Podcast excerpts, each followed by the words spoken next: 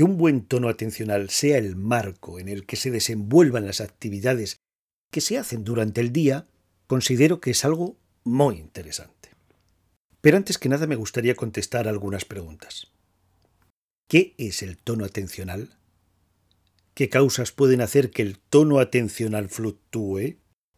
¿Hay alguna sugerencia para potenciar un buen tono e intensidad atencional? Hablar de tono es lo mismo que hablar de intensidad. El tono es ese vigor eh, o energía con el que se encuentra la atención.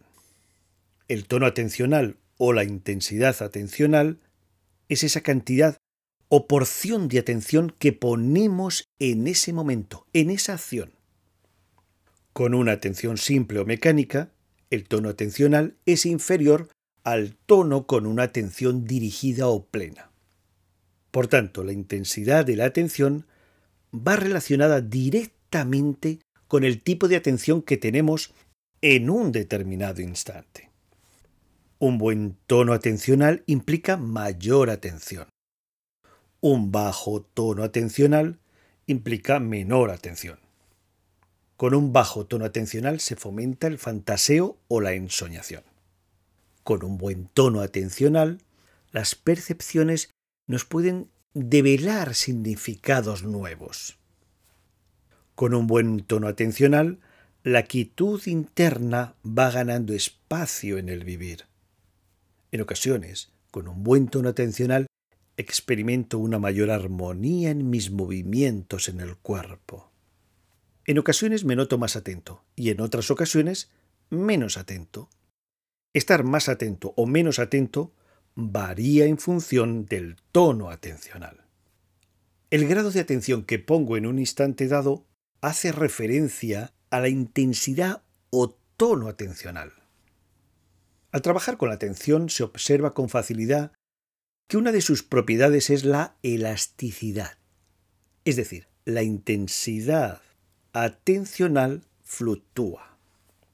Crece y disminuye alternativamente. Se puede graduar como el volumen de un altavoz.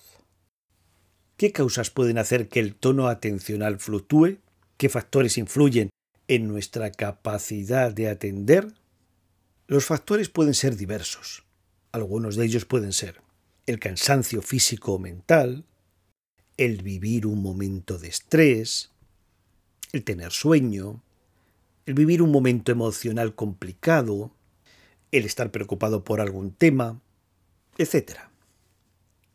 Me gustaría comentar dos sugerencias para potenciar un buen tono e intensidad de la atención. Para potenciar un buen tono atencional es interesante trabajar con atención por gusto, porque quiero, porque tengo interés. Y la segunda sugerencia es trabajar con una atención suave, sin forzar, sin que sea una propuesta compulsiva. Forzar graba malas experiencias.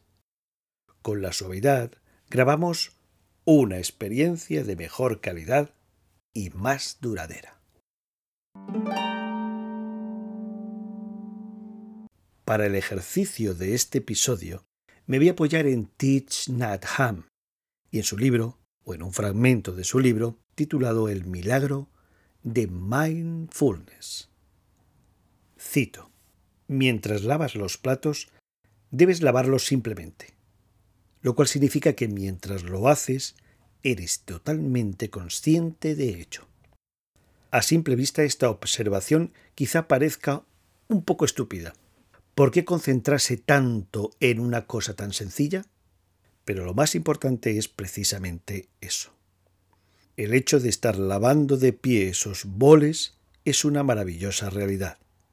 En esos momentos estoy siendo totalmente yo mismo, siguiendo mi respiración, siendo consciente de mi presencia, pensamientos y acciones.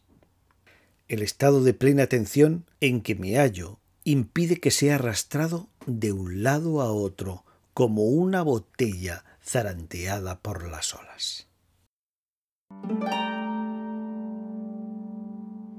Me despido con las siguientes palabras atribuidas a Albert Einstein. Si buscas resultados distintos, no hagas siempre lo mismo. De Marionita Grifo. Meditación, conciencia y atención. Hasta pronto y mis mejores deseos para que dirijas tu atención allá donde quieres.